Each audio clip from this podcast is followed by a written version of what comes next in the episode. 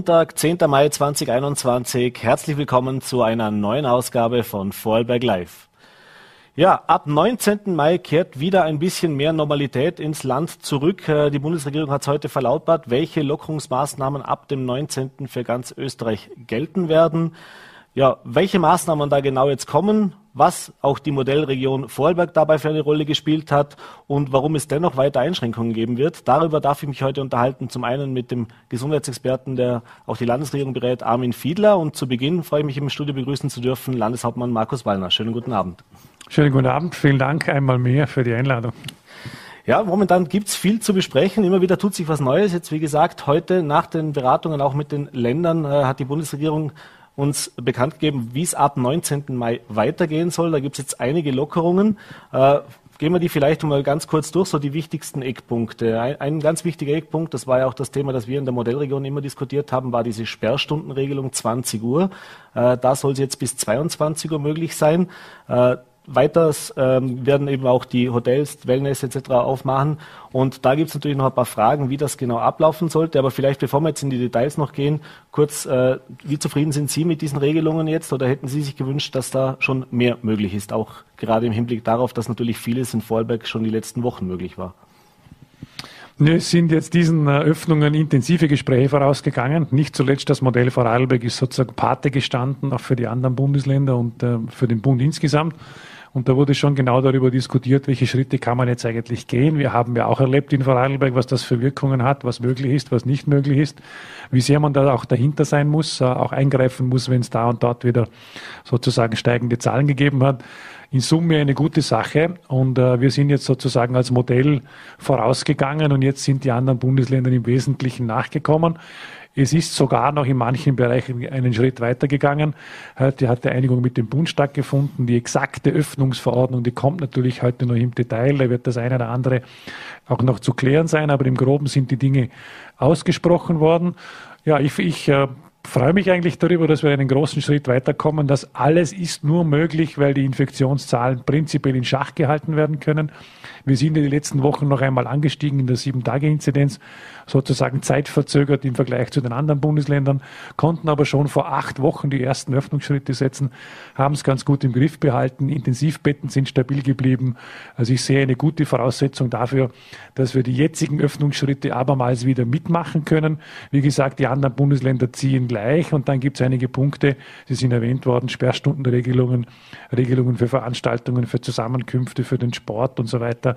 Die gehen über das hinaus, was wir schon hatten und das werden wir natürlich mitmachen. Uh, unsere Zahlen gehen jetzt zurück. Wir sind heute bei etwa 160, 164 in der Sieben-Tage-Inzidenz. Wir testen immer noch unglaublich viel. Wir haben große Impffortschritte.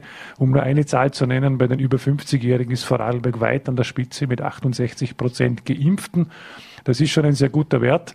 Und wir sind jetzt gemeinsam mit Niederösterreich, äh, gibt es jetzt zwei Bundesländer, die äh, entschieden haben, auch äh, mehr oder weniger alle Angemeldeten auf der Plattform einzuladen zu einer Impfung. Mich freut sehr, dass auch Junge jetzt zum Zug kommen und dort sind viele mobile Leute auch dabei.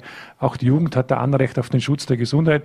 Dass wir diesen Schritt jetzt machen konnten am vergangenen Wochenende, war irgendwie für mich persönlich ein besonderes Ereignis. Ich habe so viele junge Menschen auch kennengelernt und getroffen, die gesagt haben, ich warte seit Monaten auf einen Impftermin. Äh, wir haben Verständnis dafür, dass die ältere Bevölkerung zuerst geimpft werden muss, die Risikopatienten, aber wann kommen wir dran? Und dass wir jetzt am Wochenende knapp 40.000 äh, Einladungen aussenden konnten, hat abermals österreichweit für Furore gesorgt. Ich würde sagen, im Kampf gegen diese Pandemie schon ein beachtlicher Schritt nach vorne. Und das muss man ja alles immer in einem betrachten. Also wie schnell kommen wir mit dem Impfen voran? Wie ist die Impfbereitschaft? Wie testen wir weiter? Äh, wie werden die Regeln eingehalten? Wo greifen wir ein, wenn es sich irgendwo wieder steigert? Äh, wie ist das Contact Tracing? Wie schnell sind wir dort auch beim Nachverfolgen, beim Absondern? Ja, mittlerweile wissen wir, ein Schachzug ergibt den anderen. Es muss zusammenpassen wie ein Puzzle. Und wenn der Trend dann stimmt, dann kann man Öffnungen vornehmen. Mhm. Eine Schlussfolgerung haben wir gezogen in den letzten paar Wochen. Überall dort, wo das kontrolliert gemacht wird. Die Experten sagen kontrollierte Settings dazu. Klingt ein bisschen technisch, heißt nichts anderes wie äh, man überlegt sich in einem bestimmten Umfeld, wie kann das ablaufen. Zum Beispiel die Gastronomie, bestimmte Anzahl von Leuten, Maskenpflichten, Abstände, Eintrittstests. Dort ist praktisch nichts passiert. Also überall dort, wo man das gut gemacht hat, äh, und auch gut getestet hat, ist uns in diesen Wochen nichts passiert. Das, was, äh, was vorgekommen ist, ist, dass die britische Mutation sich durchgesetzt hat. Das war zu erwarten, zeitverzögert ungefähr von sieben Wochen. Und dennoch haben wir einen rasanten Anstieg in Griff halten können und sind jetzt wieder beim Absteigen. Also ich glaube, die Voraussetzung ist eine exzellente, dass wir diese Öffnungen vornehmen können. Ich bleibe wie immer auch vorsichtig in dem Zusammenhang, weil jeder Öffnungsschritt kann auch bedeuten, dass Zahlen wieder steigen können. Äh, wir sind noch nicht ganz über dem Berg, aber die Zeichen sind schon sehr gut im Moment. Mhm. Das heißt, wenn man jetzt sieht, es sind natürlich einige Dinge mehr, die jetzt möglich sind, aber natürlich bei weitem noch keine Rückkehr zur Normalität. Die wurde immer angekündigt für den Sommer. Jetzt hat es geheißen, am 1. Juli wird wieder entschieden, wie es weitergehen kann. Äh, ist es für Sie schon weit genug gegangen oder hätte es noch weitergehen können? Ich nehme jetzt das Beispiel heraus. Äh, es gibt natürlich äh, doch einige Vorarlbergerinnen und Vorarlberger, die warten jetzt seit einem Jahr zum Beispiel auf einen Hochzeitstermin. Äh, jetzt haben wir gehört, dass vor dem 1. Juli äh, zwar möglich wäre, sich zu versammeln, aber es ist zum Beispiel verboten, äh, Getränke oder Speisen auszuschenken bei solchen Veranstaltungen, was das natürlich fast verunmöglicht. Das heißt, es gibt so ein paar Maßnahmen, wo man sagen könnte, hätte man da jetzt nicht doch gleich einen Schritt weitergehen können. War das so einstimmig oder hätte man sich da jetzt gerade auch so von Seiten des Landes Vorarlberg vielleicht ein bisschen mehr gewünscht? Es war einstimmig, auch mit dem Bund und allen Bundesländern. Äh, ich meine, die anderen Bundesländer sind, glaube ich, froh gewesen, dass sie überhaupt zum Teil aus dem Lockdown rauskommen. Dort waren wir schon gar nicht mehr drinnen. Äh, die anderen waren froh darüber, dass sie die Gastronomie überhaupt irgendwann einmal öffnen können. Die hatten doch intensive Diskussionen, Outdoor, Indoor, nur die Gastgärten, also alles schwierig. Sperrstundendiskussionen, Regeln und so weiter. Äh, wir haben da jetzt schon eine gewisse Erfahrung damit gemacht. Aber in Summe gesehen, glaube ich, ist es ein überschaubar vernünftiger Schritt, den man wählt.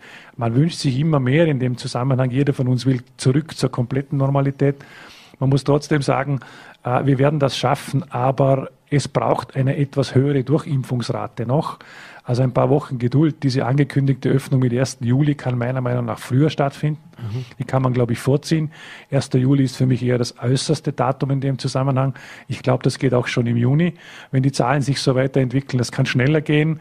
Äh, wenn wir weiter gut impfen, wir sind jetzt schon bei einer sehr, sehr guten Durchimpfungsrate im Vorarlberg. Äh, wir sind bei äh, jetzt angemeldeten über 200.000, die wir bis Mitte Juni verimpfen wollen.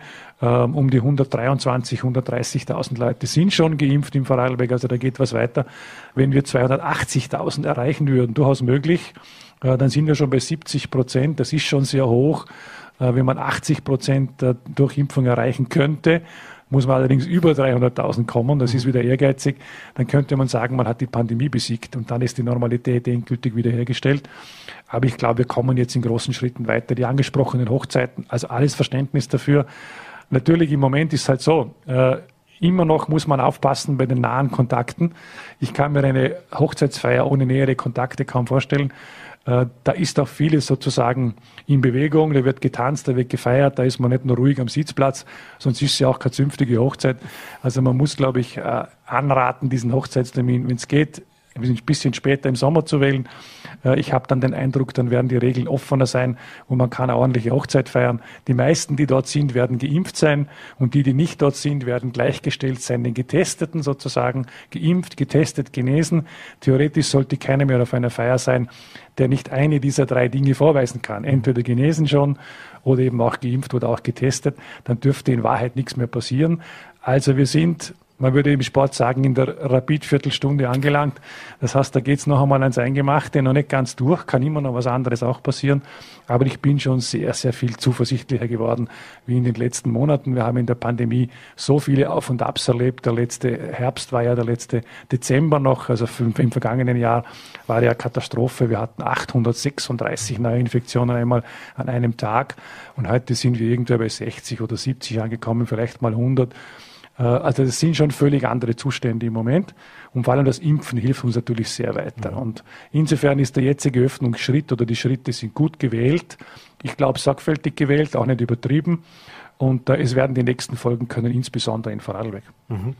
Äh, jetzt gibt es allerdings, wo sich was tut, ist bei den Veranstaltungen generell. Äh, da werden künftig, also ab 19. Mai, ich glaube Indoor 1500 Besucher, Outdoor maximal 3000, jeweils mit 50 Prozent Belegung. Das kennen wir schon aus Vorarlberg aus der Vergangenheit auch. Allerdings wird das natürlich doch dafür sorgen, dass deutlich mehr möglich sein wird. Und was bei all diesen Maßnahmen gleich ist, Sie haben es schon gesagt, das sind entweder eben genesen, geimpft oder getestet, diese 3G-Regel. Äh, allerdings gibt es da auch eine, eine Neuerung, gerade was die Gastronomie betrifft. Äh, da hat sich jetzt auch Erforderungen, die Sie eigentlich schon vor ein paar Wochen gestellt haben, für die Modellregion durchgesetzt, dass der Wohnzimmertest dem jetzt gleichgesetzt wird. Ja, das finde ich ein großer Fortschritt. Äh, wir haben das in Vorarlberg ausprobiert und jetzt lange darum gekämpft. Auch wir haben ja eine eigene Teststrategie aufbauen müssen. Und das war ja alles andere als einfach. Und wir haben als erstes Bundesland begonnen mit diesen Selbsttests. Äh, man könnte sagen, ein gewisser Hinsicht ein Experimentierfeld auch, weil man da auch eine elektronische Plattform dazu entwickeln muss. Es müssen registrierte, bei der Behörde registrierte äh, Selbsttests sein. Es gibt solche, die man selbst anwenden kann, die sogenannten Nasenbohrer, Nasenvorraumtests. Äh, das ist ja eigentlich eine spielerische Angelegenheit, wie bei den Schülern, kann man als Erwachsener auch gut machen. Äh, dann kommen die Tests dazu, die man unter Aufsicht durchführt und dann kommt natürlich der Goldstandard, die PCR-Tests. Äh, in unterschiedlicher Gültigkeit, 24 Stunden, 48 und 72 Stunden. Bei uns hat das gut funktioniert. Äh, das Einzige, was wir immer bemängelt haben, wir sind damals äh, beim Gesundheitsministerium in den Verhandlungen nicht so leicht durchgekommen. Wir wollten die Selbsttests von Anfang an auch zulassen für die Gastronomie, weil dort natürlich ein Schub dahinter steckt. Jeder möchte einmal einkehren gehen. Äh, das ging anfangs nicht und jetzt haben wir es durchgesetzt mit Hilfe aller Bundesländer, weil die gesagt haben, äh, wenn wir wirklich äh, die Gastronomie öffnen und dort einen Zutrittstest verlangen, dann geht das nur über sogenannte Wohnzimmer- oder Selbsttests. Niemand kann zigtausende Tests über Stationen aufbauen. Uns hat sehr geholfen. Jeder dieser Öffnungsschritte hat äh, neues Testvolumen gebracht. Die Bevölkerung hat sich extrem daran in, in, in Vorarlberg gewohnt, gewöhnt fast schon verwunderlich. Wir testen alle zwei, dreimal die Woche und bewegen uns damit etwas freier, als vielleicht das noch in der letzten Welle der Pandemie war. Äh, da sind wir eigentlich weit gekommen. Jetzt setzt sich das österreichweit durch. Die Selbsttests werden zugelassen. Sie werden zugelassen für die Gastronomie und sie haben eine Gültigkeit von 24 Stunden. Das ist fachlich in Ordnung. Aber ich bin natürlich froh, dass das jetzt so kommt. Äh, es war auch jetzt wieder nicht einfach, weil auch viele dagegen waren. Aber ich glaube, äh, wir haben, wir haben in Vorarlberg bewiesen, dass das geht. Es gab kaum Infektionsgeschehen, eigentlich fast gar nicht mhm. in der Gastronomie durch diese kontrollierten Tests und das wird auch in Zukunft möglich sein. Jetzt machen es alle nach. Insofern macht unser Modell ein bisschen Schule und das freut natürlich auch. Mhm. Kommen wir noch auf ein paar Fragen, die wir bekommen haben, die können wir vielleicht relativ kurz behandeln und auch kurz beantworten. Äh, zum einen, was wird sein mit den Fitnessstudios? Ein Thema, das uns über Monate immer wieder verfolgt hat. Äh, ist eine Indoor-Sportanlage, ist, glaube ich, auch eine körpernahe Dienstleistung. Wie sieht's da aus? Ich glaube, die gute Nachricht ist, sie gehen auf. Also die Fitnessstudios warten schon länger und dahinter stecken natürlich viele Vorarlbergerinnen und Vorarlberger, die wollen trainieren gehen. Manche müssen ja auch und andere äh, Unternehmer dahinter, die natürlich schon lange darauf warten, dass sie ihr Fitnessstudio wieder in Betrieb nehmen können. Es ist eine, es ist eine sogenannte körpernahe Dienstleistung natürlich. Da muss man äh, immer etwas aufmerksamer sein. Deswegen hat man klare Regelungen geschaffen. Es gilt diese sogenannte 10 Quadratmeter Regelung für eine körpernahe Dienstleistung.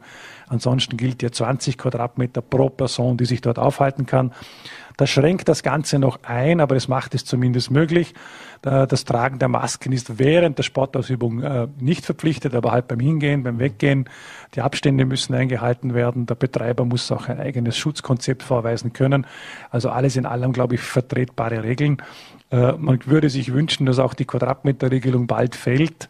Äh, bei der nächsten Öffnung kann, glaube ich, auch das passieren, wenn die Zahlen stimmen. Ja, aber das Wichtigste ist, es geht auf. Ich glaube, es warten schon viele, äh, die eine oder andere Handel einmal stemmen zu können und ein paar Stunden ins Fitnessstudio zu gehen in der Woche hat noch keinem geschadet. Ich habe es auch schon probiert. Ich freue mich auch schon auf die erste Trainingseinheit. Äh, zweites Thema, auch wenn wir es dieses Jahr noch nicht wirklich gebraucht hätten, außer jetzt an diesem Wochenende, ist das Thema Freibäder. Die machen ja jetzt ohnehin schon ein bisschen später auf, wie das normalerweise der Fall ist, oder habt es geplant. Eben genau, viele haben es auf den 19. Mai angelegt. Äh, wie wird es da aussehen? Das heißt, können wir uns, sofern das Wetter mitspielt, ab 19. wieder in den Freibädern bewegen und wenn ja, unter welchen Ich gehe davon aus, das funktioniert. Es gibt eine Regelung für Freizeiteinrichtungen. Die Bäder, nehme ich an, fallen dann darunter. Genaue Verordnung kommt noch. Wir schauen es natürlich im Detail an. Ich gehe auch dort davon aus, wir hatten es an sich im vergangenen Sommer ja auch schon, dass wir dort wieder eine Quadratmeterregelung bekommen werden. Es wird nicht möglich sein, dass alle ganz knapp aufeinander oben liegen sozusagen. Es müssen Abstände wieder eingehalten werden. Ich vermute, dass es dort eher die 20 Quadratmeter sein werden, allenfalls auch die 10 Quadratmeter. Das ist im Detail noch in der Verordnung dann äh, zu überprüfen, was wirklich kommt. Es wird Zutrittstests wieder brauchen, es wird gewisse Maskenpflichten äh, so gut es halt geht, äh, irgendwie auch, auch geben. Nicht im Bad, oder das wird es nicht funktionieren. Wenn eine Maske nass wird, nützt übrigens gar nichts mehr, sondern eher außen. Es wird die Gastronomie in den, in den Freibädern auch Regelungen unterliegen, wie die mhm. Gesamtgastronomie, muss man auch wissen. Also dort wird man auch den Test benötigen. Nur bestimmte Anzahl von Personen, die auch hinein darf, mit den Kindern und so weiter. Die Regeln gelten dort genauso wie in jedem anderen Gasthaus auch. Äh, ja, aber unter diesen Umständen, unter diesen Rahmenbedingungen wird es möglich werden. Es ging ja an sich im vergangenen Sommer auch und es wird diesmal auch wieder gehen. Mhm. Dann ein großes Thema natürlich, äh, hat es mit diesen Verordnungen wahrscheinlich wenig zu tun, aber trotzdem auch, wo alle fragen, wenn sich jetzt wieder alles lockert, äh, wie sieht es aus mit den Grenzen? Das ist ein großes Thema gerade für die Vorarlberger. Wir liegen nun mal zwischen den Ländern sozusagen. Gibt es da Neuigkeiten zu berichten, was es jetzt bedeutet? Kann ich vielleicht Mai, Juni schon damit rechnen, dass ich wieder nach Deutschland, also sprich nach Lindau oder in die Schweiz äh, fahren kann, ohne dass ich mich jetzt registrieren muss, äh, unter Umständen in Quarantäne muss oder mich freitesten muss nach ein paar Tagen? Es wird jetzt äh, intensiv daran gearbeitet. Man muss sagen, die jetzige Verordnung, die heute veröffentlicht wird, die sogenannte Öffnungsverordnung, ist noch nicht die Grenzverordnung. Das heißt, die Frage Einreisebestimmungen, ich reise nach Österreich ein oder ich reise aus und reise in Deutschland oder der Schweiz ein, äh, ist eine sogenannte Einreiseverordnung, die auch noch überarbeitet werden muss. Wir denken daran, dass wir bei der Einreiseverordnung Einreise nach Österreich oder auch Rückreise, wenn man wieder zu uns kommt, äh, die Quarantänebestimmungen fallen lassen kann, äh, die jetzt gelten. Es werden dort auch Gleichsetzungen stattfinden zwischen Genesenen, Getesteten und Geimpften bei der Einreise. Muss jetzt genau in der Verordnung noch bestimmt werden. Ich werde mir die Pendlerregelung ganz genau anschauen, weil dort natürlich auch eine Gleichstellung stattfinden muss, so dass ich davon ausgehe, dass schon in Kürze eigentlich wesentliche Lockerungen kommen werden. Die Frage ist, was passiert in die andere Richtung? Also wenn ich in, in Bayern oder Baden-Württemberg einreise, welche Regeln werden dort eigentlich gelten? Da sind jetzt gewisse Lockerungen in Kraft getreten, aber sie sind immer noch schärfer wie bei uns. Zum Beispiel bei Geimpften verlangt man bei der Einreise, man kann ja auch kontrolliert mhm. werden in Deutschland, dass ich nicht nur vorlegen muss, dass ich geimpft bin. Bei uns sagt man der erste Stich und drei Wochen später ist es sozusagen gültig. In Deutschland verlangt man auch den zweiten Stich dazu. Das heißt, ich brauche eine Vollimmunisierung bei der Einreise und bei uns nicht. Äh, ich habe heute mit dem Bundeskanzler geredet darüber und darauf gedrängt, dass wir in, in bilateralen Verhandlungen mit Deutschland äh, mit der Schweiz ist es einfacher, mhm. auch zu Regelungen kommen, die gleich sein sollten, dass man es wenigstens versteht. Also welche Regelung gilt bei der Einreise nach Österreich und welche gilt bei der Einreise nach Deutschland. Äh, das wird sich bewegen. Ich glaube, in Deutschland ist jetzt auch ziemlich Bewegung im Thema, so dass ich davon ausgehe, das kommt. Fürs Reisen wird das ganz entscheidend werden. Mhm. Ich glaube, der große Vorteil insgesamt wird sein, wenn ich geimpft bin, wird auch das Reisen hundertprozentig wesentlich leichter werden, wie wenn ich nicht geimpft bin. Europa selbst hat eine Inzidenz, Hochinzidenzkarte, eine Risikogebietskarte. Mhm. Und wir denken daran, dass wir bei den Einreiseregelungen nach Risikogebieten unterscheiden. Das heißt, wer von einem Hochrisikogebiet in Österreich einreist, wird nach wie vor Quarantänebestimmungen haben. Und wer aus einem anderen Gebiet mit weniger Risiko einreicht, da gibt es eine genaue Zoneneinteilung, der wird diese Quarantäne nicht erfüllen müssen. Dieses Modell sollte eigentlich in ganz Europa analog Platz mhm. Aber ja, ich habe da schon oft auf europäische Lösungen gewartet und es ist nicht viel gekommen. Ich äh, hoffe eigentlich, dass wir bilateral Österreich, Deutschland oder hier auch im kleinen, im kleinen Grenzverkehr zu einer rascheren Lösung kommen. Mit der Schweiz geht's problemlos, weil bei der Einreise in die Schweiz gilt für uns nichts.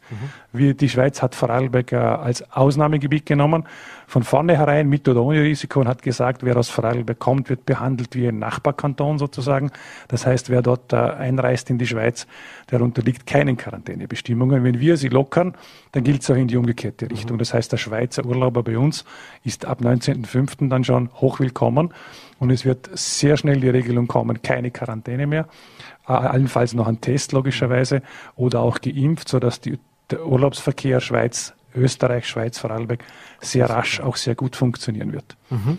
Äh, Dann haben wir noch zwei kurze Fragen und wir sind schon relativ weit in der Zeit, deswegen muss ich eine kurze Antwort bieten. Das eine ist natürlich, wir haben jetzt gehört, Veranstaltungen finden wieder statt. Äh, jetzt haben wir in den letzten Wochen aber auch erlebt, dass gerade Großveranstaltungen, die auch später im Sommer stattfinden, mittlerweile schon reiheweise abgesagt wurden und abgesagt werden. Für Vorarlberg natürlich ein großes Thema sind die Festspiele. Letztes Jahr mussten sie ja dann abgesagt werden. Äh, wie zuversichtlich sind Sie denn, dass es dieses Jahr äh, Aufführungen auf dem See geben wird? Ja, eigentlich sehr. Ich habe den Festspielen grünes Licht gegeben zur Planung. Ich gehe davon aus, dass sich das im Juli noch einmal deutlich lockert. Die Festspieleröffnung ist Mitte Juli ungefähr. Das heißt, bis dorthin sollten die Regeln äh, klar sein und gelockert werden, auch was die Veranstaltungsgrößenordnungen angeht. Wir sind im Freien, wir haben dort zugewiesene Sitzplätze. Da können die Regeln, meine ich, relativ gut eingehalten werden. Wenn noch ein Eintrittstest verlangt wird oder auch Geimpfte und Genesene hineingelassen werden und sonst niemand, mhm. dann kann eigentlich in Wahrheit dort nichts passieren. Äh, ich habe jedenfalls gesagt, den Festspielen, man sollte planen. Ich denke nicht im Traum daran, die Festspiele abzusagen. Das war im vergangenen Jahr schon schwierig. Wir sollten das kein zweites Mal machen. Wenn irgendwie möglich, heißt mein Motto durchführen. Mhm. Und die letzte Frage natürlich noch, jetzt haben wir viel über Lockerungen gehört. In Vorarlberg haben wir momentan eher ein zwei, vor allem zwei Hotspots, wo wir Verschärfungen haben die letzten Wochen. Das eine ist der Bregenzer Wald, das andere ist das Rhein-Delta. Äh, Im Bregenzer Wald gibt es schon seit drei Wochen, glaube ich, jetzt mittlerweile diese Ausreisetestkontrollen. Im Rhein-Delta sind wir jetzt die erste Woche dann vorbei. Äh, Gibt es da schon Neuigkeiten? Kann man da schon was sagen, ob das jetzt nochmal verlängert wird oder ob man vielleicht hier auch schon vorsichtige Entwarnung geben kann? Also wir sind da genau, also Modell äh, hin oder her, wenn die Zahlen in einer Region steigen, dann greifen wir ein und da müssen natürlich auch Ausreisetests äh, verhängt werden, damit das Gesamtinfektionsgeschehen im Griff gehalten werden kann. Das hat man in den letzten zwei, drei Wochen gesehen. Wo immer was aufgetaucht ist, waren wir eher schnell auch im Eingriff mit viel Verständnis der Bevölkerung, Gott sei Dank, und den Bürgermeistern vor Ort. Äh, beim Rhein-Delta wird morgen in der Früh entschieden. Wir nehmen einfach die Zahlen des heutigen Abends noch dazu. Da gibt es eine Seitwärtsbewegung, eine Abwärtsbewegung, eine leichte. Da spricht vieles dafür, dass wir lockern können.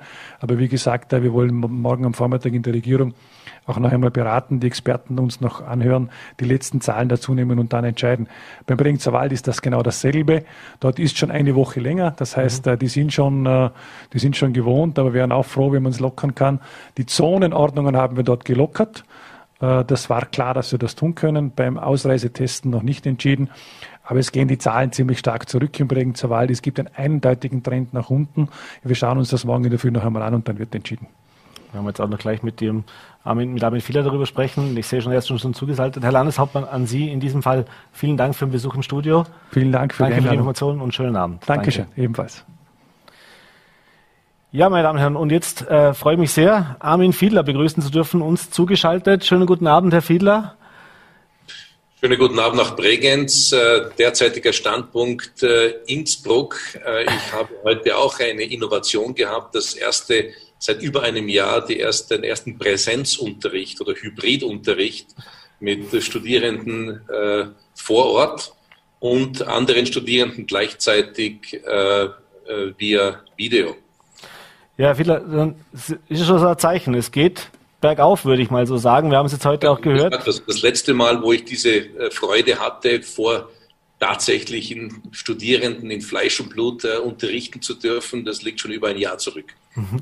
Ja, das ist etwas, glaube ich, das uns alle äh, beschäftigt, dass es jetzt tatsächlich äh, in vielfältigster Art und Weise äh, Dinge gibt, die man vermisst und jetzt langsam an einen Punkt kommt, wo man sagt, jetzt muss es aber langsam wieder losgehen. Jetzt aus Gesundheits, äh, gesundheitlicher Sicht oder aus medizinischer Sicht auch herausgesehen, äh, diese Maßnahmen, die jetzt für den 19. beschlossen worden sind, äh, weit genug, hätten weitergehen können oder sind da Risiko? Ja, ich, na, ich glaube nicht, dass es ein Risiko ist. Also ich glaube, äh, die, die Maßnahmen äh, und die Lockerung dieser Maßnahmen ist eigentlich alternativlos. Ich glaube, wir haben das vorgezeigt in Vorarlberg. Ich bin da wirklich auch sehr stolz darauf, dass wir die Nerven bewahrt haben. Äh, es war wirklich auch klar für mich äh, schon seit langer Zeit, dass wir das eigentlich schaffen werden, äh, ohne dass jetzt die Zahlen äh, durch den Plafond gehen. Ich glaube wirklich, dass in Vorarlberg die Situation ist, wir haben ja eine sehr spezifische Situation gehabt. Nicht? Also wir haben in Vorarlberg geöffnet mit einer sehr niedrigen Prävalenz, während im Osten Österreichs schon die Zahlen relativ hoch waren. Äh, der Grund dafür war meiner Ansicht nach ganz einfach eine, eine, ein verzögertes Replacement äh, der, der britischen Variante, die in der Kalenderwoche 11 zum Beispiel schon äh, in Vorarlberg hatten wir damals circa 60 Prozent Prävalenz der äh, britischen Variante, während im Osten Österreich schon nahezu 90 Prozent war. Wir wissen, die britische Variante ist sehr viel infektiöser, mindestens 40 Prozent infektiöser. Das heißt, wir hatten ein bisschen ein Inseldasein für ein paar Wochen und wir sehen einfach die österreichische Entwicklung zeitverzögert circa vier bis sechs Wochen später. Mhm. So gesehen war das nicht überraschend. Äh, und, und wir haben es irgendwie vorgemacht, dass man mit einer kontrollierten Öffnung, mit diesem Testregime, das wir implementiert haben, auch ohne größeren Ausbruch in diesen Öffnungsbereichen äh, es schaffen können. Ich bin sehr froh, dass das uns geglückt ist. Mhm. Wie oft in dieser Zeit der Modellregion war, haben, hat man aber auch ein bisschen gezweifelt. Also es war so, jetzt, jetzt wissen wir, und das war auch die Vermutung, die immer wieder geäußert wurde, aber es war eben nur eine Vermutung, dass wir eben ein bisschen zeitversetzt sind, aber die Zahlen sind natürlich in den ersten Wochen nach der Öffnung sehr stark in Vorarlberg gestiegen, bis zuletzt noch. Also sprich, wir hatten es bis vor zwei Wochen noch tatsächlich oder bis vor eineinhalb Wochen eigentlich noch Zahlen, äh, die dazu geführt haben, eben auch, dass man nochmal verschärfte Maßnahmen in gewissen Bereichen ausrufen musste. Äh, das heißt, es war ja doch nicht so klar, dass das Ganze funktioniert und in welche Richtung das geht. Äh, ja, wie viele solche Momente gab es denn in den letzten Wochen? Ich man, glaub, man, man, muss da differenzieren, in welchem, in welchem Problembereich es da zu Schwierigkeiten kam. Also mir war immer klar eigentlich, dass es sehr unwahrscheinlich ist, dass es in den Bereichen, wo wir geöffnet haben, dass es da zu großen Problemen kommt. Ja, äh, weil ganz einfach äh, mit diesem ganzen sehr engmaschigen Testgeschehen ganz einfach die Chance, dass da wirklich was Großes passiert ist, nahezu auszuschließen. Aber trotzdem, und wir haben das ja gesehen, sprich äh, Leiblachtal, sprich Bregenzer Wald, sprich äh, jetzt äh, Rhein-Delta-Region, dass es durchaus zu großen Clustern kommen kann, wenn es äh, zu unvorsichtigen äh, Benehmen kommt äh, von Teilen der Bevölkerung. Mhm. Der Landeshauptmann hat es vorher gesagt, die Impfzahlen in Vorarlberg sind äh, ja in den letzten zwei, drei Wochen stark gestiegen. Die Zahl der Geimpften, äh, jetzt am Wochenende wurden eben Einladungen verschickt, dann nochmal über rund 40.000 Vorarlbergerinnen und Vorarlberger, die sich schon angemeldet hatten. In Summe haben wir jetzt knapp 220.000 Anmeldungen von den 330.000. Die letzten 100.000 werden wahrscheinlich auch die schwierigsten sein zu überzeugen. Äh, aber nichtsdestotrotz, wenn wir jetzt in diesem Tempo, in dem wir fortgeschritten sind, weitermachen, äh, ab wann ist ein Zeitpunkt erreicht, wo wir sagen können, jetzt sind wir auf einer relativ sicheren Seite, was die Durchimpfungsrate angeht, dass wir auch entspannter durchatmen können und sagen können, okay, wir haben es jetzt noch nicht die komplette Herdenimmunität, aber wir sind davor gefeit, dass es zumindest nochmal so große Ausbrüche geben könnte. Ja, das ist natürlich mit jedem Geimpften mehr, äh, bewegen wir uns auf eine sichere Seite. Ja, das ist ganz klar. Und also wir haben also Volumen ist natürlich sehr wichtig in diesem Kontext. Klarerweise äh, bei der einer britischen Variante, Prävalenz nahezu 100 Prozent äh, dieser Tage, bräuchten wir für eine Herdenimmunität äh, wahrscheinlich über 80 Prozent. Da bin ich pessimistisch, dass wir die erreichen werden. Also zumindest in näherer Zukunft kann ich mir das schlecht vorstellen, aber ich lasse mich gerne überraschen. Aber auch wenn wir nicht 80 Prozent erreichen, ich glaube, jeder Prozentpunkt mehr gibt uns mehr Sicherheit äh, und vereitelt natürlich auch für das Virus, dass es zu einer großen Zahl von, von äh, Menschen kommt, die äh, noch angesteckt werden können. Nicht? Also umso, umso höher die Durchimpfung ist auf der einen Seite und umso höher der Anteil in der Bevölkerung ist von Menschen, die die Erkrankung schon durchgemacht haben oder eine Infektion schon durchgemacht haben, desto weniger Brennstoff sozusagen hat das Virus, um sich auszubreiten. Mhm. Also da hilft jeder Einzelne, hilft da mit einem ganz, ganz wichtigen Beitrag. Mhm. Das Thema Mutationen. Jetzt haben wir in Österreich äh, glücklicherweise fast überwiegend die britische Mutation, muss man mittlerweile fast sagen. Es gibt natürlich noch weitaus mehr Mutationen. Wir sehen gerade in Indien, äh, da gibt es dramatische Bilder, eben weil es dort eine weitere Mutation geht.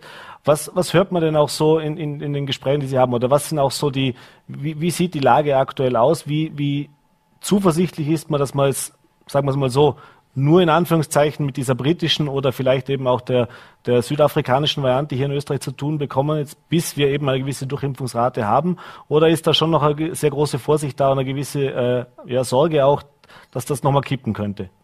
Wir haben eine die gute Nachricht, auf jeden Fall ist das, was wir bisher wissen, dass es bei keiner dieser Varianten, die aufgetreten sind, wirklich einen totalen Impf-, also Durchbruch gibt. Also das heißt in anderen Worten, dass die Impfstoffe, die wir haben, vielleicht nicht so gut wirken wie bei der primären originalen Variante oder bei der britischen Variante. Äh, die wirken dann mit Abstrichen, aber sie wirken. Und sie können auf jeden Fall die Impfstoffe, die wir haben, schwere Erkrankungen vermeiden, Hospitalisationen vermeiden, Mortalität vermeiden. Das ist eine ganz, ganz wichtige Nachricht. Mhm. Zumindest bei den Mutanten, die wir bisher haben. Natürlich müssen wir aufpassen, wie wir gesehen haben. Nicht? Also solche Mutationen können jederzeit auftreten. Äh, und natürlich umso mehr Druck das Virus spürt, ja, dieser Selektionsdruck, es kann natürlich bedeuten, dass mehr vermehrt Mutationen auftreten. Es ist ein bisschen eine gefährliche Phase, wenn das Virus sozusagen in die Enge getrieben wird, dann hat es die Bestrebung, sich da heraus ein Bedrängnis sozusagen. Und da kann natürlich, das können Mutationen sein, die harmlos sind. Das können aber auch Mutationen theoretisch sein, äh, die mehr Schwierigkeiten machen. Also das haben wir nicht in der Hand. Das heißt also, wichtig ist da ganz einfach unsere Aufmerksamkeit äh, weiterhin zu erhöhen, diese Sequenzierungen, äh, wenn notwendig, weiter durchzuführen, die Kompetenz und die Kapazität dafür bereitzustellen, sich international zu vernetzen und auszutauschen. Ich glaube, das ist ganz, ganz wichtig. Mhm. Äh, vielleicht noch zwei Fragen. Zum einen, das Thema Astra ist jetzt ein bisschen in den Hintergrund äh, gerückt, einfach aufgrund der Tatsache, dass man fast keine, keine Lieferungen mehr bekommen, beziehungsweise dass auch jetzt für die Zukunft die EU ja schon entschieden hat, äh, man wird auf die anderen Impfstoffe setzen und nicht weiterhin auf Astra.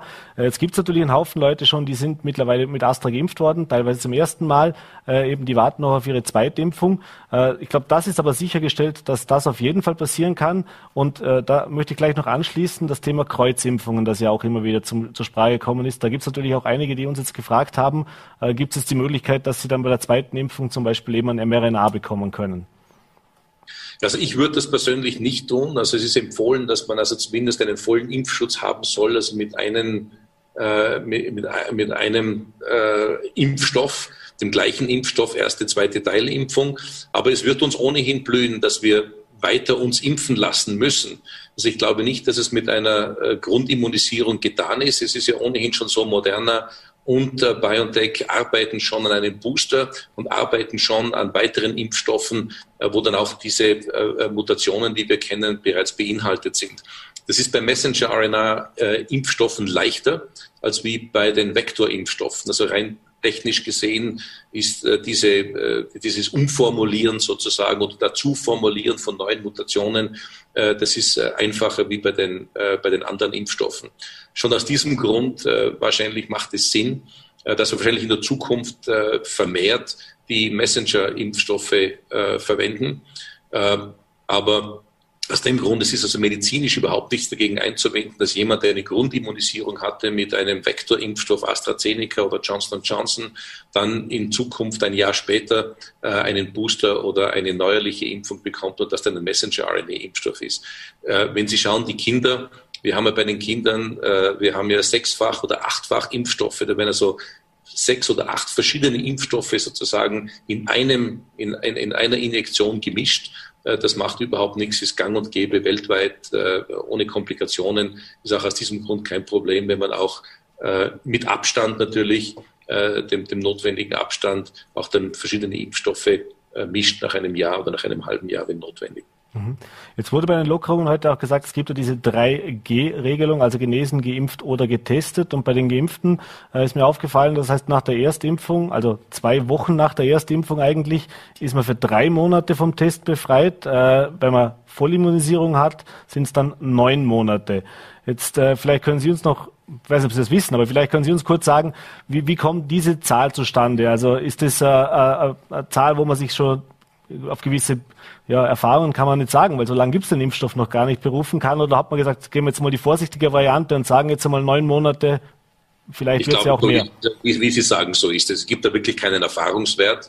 Äh, es ist anzunehmen, dass äh, ein, ein Impfschutz einmal zumindest für neun Monate besteht. Wahrscheinlich ist er länger, aber man wollte da auf der sicheren Seite sein. Auf der einen Seite, auf der anderen Seite ist es, es zeichnet sich schon ab. Und wie ich vorhin gesagt habe, die, die, die Firmen arbeiten schon an Boosterimpfungen. Das heißt, alle von uns wird es wahrscheinlich blühen, ich nehme an, vor dem Winter einen Booster zu bekommen.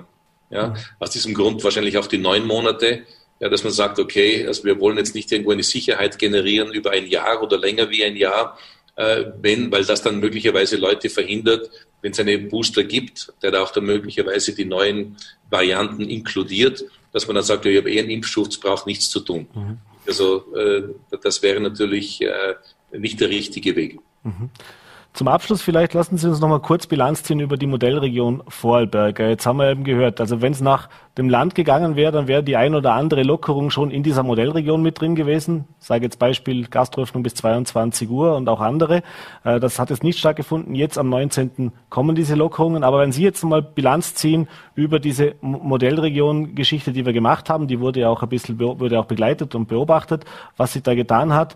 Äh, was sind denn so ein paar Kernpunkte, die man vielleicht herausnehmen kann, was wir daraus gelernt haben und was vielleicht auch überraschend war? Na, zum Ersten war es natürlich, äh, muss ich sagen, braucht es einen gewissen Mut, das zu tun, weil all das, was wir in der Pandemie tun, es war noch nie da. Äh, wir können, wir können nicht aufbauen auf Erfahrungswerte von vorgestern, von letztem Jahr äh, irgendwo aus der Geschichte. Das ist einmal sehr, sehr schwierig. Das heißt also, es ist immer ein gewisser Unsicherheitsfaktor.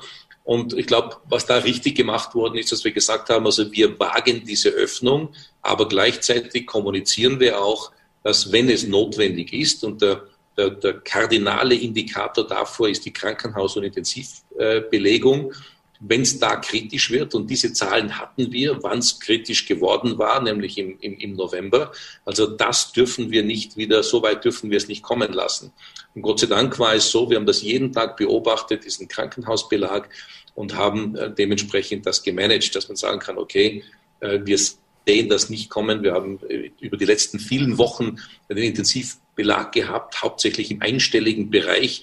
Und da sind wir noch weit davon entfernt von fast 50 Patienten und Patientinnen, die wir am Peak hatten im November letzten Jahres.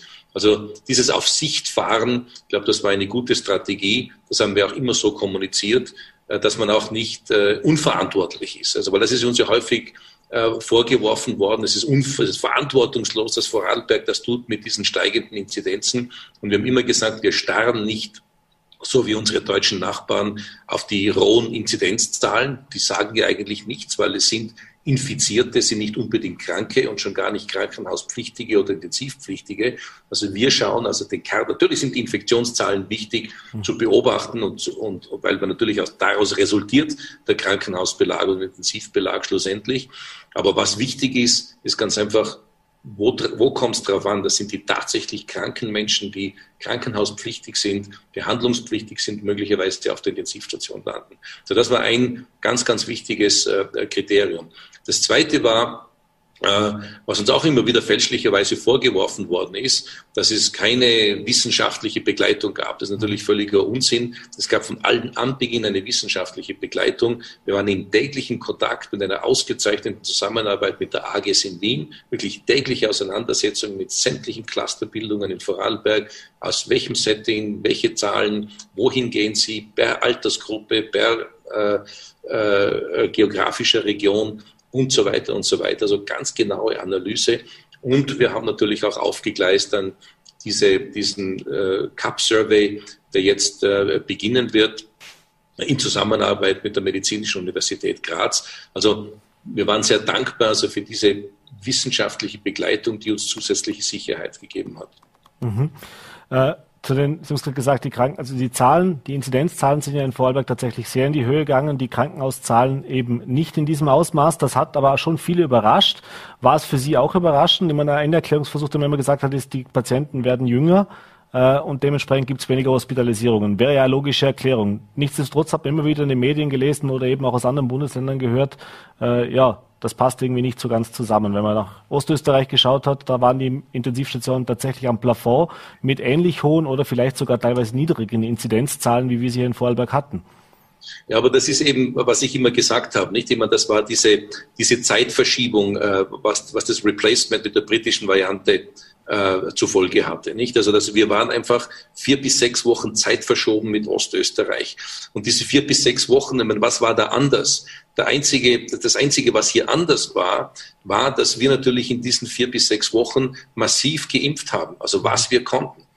Und, und, und das hat es dann irgendwo ausgemacht, dass wir die Risikopatienten und Patientinnen auf der einen Seite und natürlich die älteren Menschen im Lande schon voll geimpft hatten was ganz einfach wegen äh, der, der, Möglichkeit, den Impfstoff zu erhalten, vier Wochen früher nicht zu diesem Ausmaß äh, möglich gewesen ist. Also wir hatten durch unser Inseldasein, ja, hatten wir diese, diese Chance, niedrige Prävalenzzahlen zu haben, weil die die britische Variante kam von Osten nach Westen. Und wir waren ja ein bisschen abgeschottet. Sie können sich erinnern, in Tirol gab es diese, diese Durchreisetestungen. Das hat den, den Verkehr mit Tirol nicht zum Erliegen gebracht, aber doch deutlich eingeschränkt, sowohl von Vorarlberg nach Tirol als auch umgekehrt. Wir hatten die, äh, die Reiserestriktionen Richtung Schweiz, Deutschland, Liechtenstein.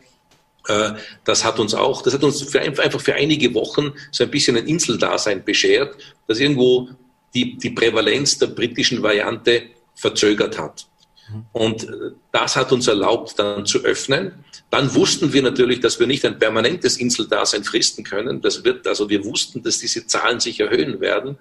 Ähm, das war ganz, ganz klar. Aber die Kausalität war eine andere. Das war nie, und der Landeshauptmann hat es gesagt, das war, wir hatten keine Evidenz, dass es, dass die steigenden Fallzahlen zurückzuführen sind auf die Öffnungsschritte. Und das ist uns ja immer wieder von allen möglichen Seiten hervorgeworfen worden. Es sei sozusagen unverantwortlich, dass Vorarlberg öffnet und sozusagen mit diesen Öffnungsschritten na, jetzt diese Vervierfachung der, der, der, der Inzidenz hervorruft. Und wir haben immer gesagt, nein, das ist nicht richtig. Basierend auf der wissenschaftlichen Begleitung wissen wir, dass die Öffnungsschritte per se vielleicht mit, mit Ausschluss äh, des, äh, des Bildungsbereiches, wo es natürlich Cluster gegeben hat. Aber sonst gab es keinen Hinweis, dass Gastro oder Kultur wesentlich äh, oder überhaupt zu, zur steigenden Inzidenz beigetragen hat. Und, und ich glaube, das, das war ganz, ganz wichtig. Aber der Mensch sucht natürlich immer Kausalitäten. Die Menschen haben gesehen, Vorarlberg öffnet und dann geglaubt, als Resultat steigen die Fallzahlen. Aber das war die falsche Kausalität. Das war nicht wegen den, äh, äh wegen den Öffnungsschritten, das war, weil die britische Variante von 60 auf 100 Prozent gestiegen ist, mit einer 40 Prozent höheren Infektiosität. Das war die tatsächliche, tatsächliche Kausalität. Mhm. Zum Abschluss ist der Landeshauptmann hat es äh, vorher auch kurz gesagt, mit 1. Juli sollen jetzt weitere Öffnungsschritte äh, überlegt werden, sofern das möglich ist. Er geht davon aus, dass es vielleicht sogar schon früher der Fall sein könnte. Ihrer Einschätzung nach, dieser vermeintlich immer wieder genannte normale Sommer, werden wir den bekommen tatsächlich? Naja, es wäre zu hoffen, also wenn letztes Jahr ein Indikator ist für heuer, dann sollte es uns eigentlich relativ gut gehen. Wir sind sicherlich viel besser aufgestellt als letzten Sommer. Und wenn man sich erinnert, letzten Sommer hatten wir also die geringste Fallzahlen, was uns natürlich in eine falsche Sicherheit geführt hat. Ja, also wir waren alle, wir haben alle irgendwo geglaubt, äh, das ist der Sommer 2019 äh, und haben uns auch so verhalten. Es war, als ob nichts gewesen wäre. Und das ähm, vielleicht im Unterschied zu anderen Ländern, die das nicht so ganz aus dem Hinterkopf verloren haben, äh, das war vielleicht äh, äh eine Situation, die wir besser managen hätten können, österreichweit. Äh, und wir haben dann auch den Preis dafür bezahlt im Herbst. Ich glaube, davor, wir haben gelernt, also wir müssen vorsichtig bleiben. Wir haben natürlich eine viel, viel bessere Surveillance, die wird weiter bestehen. Wir haben natürlich eine, eine die Impfung, darf man nicht vergessen. Äh, das, das ist äh, natürlich ein maximaler Benefit. Wir haben das Testen. Das sind alles Dinge, die wir vor einem Jahr noch nicht hatten. Also ich bin da eigentlich sehr zuversichtlich. Herr Dr. Fiedler, ich bedanke mich, dass Sie sich die Zeit genommen haben. Äh, schöne Grüße ins Tirol äh, und wünsche einen schönen Abend, gesund bleiben und vielen Dank noch einmal. Danke. Ja, meine Damen und Herren, das war's mit der heutigen Ausgabe von Vorarlberg Live. Sie haben es gehört, ab Mitte Mai, also sprich eigentlich schon in wenigen Tagen, soll es weitere Lockung oder gibt's weitere Lockerungsschritte, bringt uns alles wieder einen Schritt näher an eine sogenannte Normalität. Das Wort kann man schon fast nicht mehr hören, aber es geht bergauf. Und wenn man jetzt dem Experten und auch dem Landeshauptmann Glauben schenken kann, können wir uns vielleicht sogar darauf freuen, dass wir vielleicht schon vor dem 1. Juli noch weitere Lockerungen erleben werden. Äh, ich bedanke mich bei Ihnen auf jeden Fall fürs Zusehen. Hoffe, es hat Ihnen gefallen. Wenn Sie möchten, gerne morgen wieder 17 Uhr auf Voller.t, VNRT und Ländle TV. Schönen guten Abend und bleiben Sie gesund.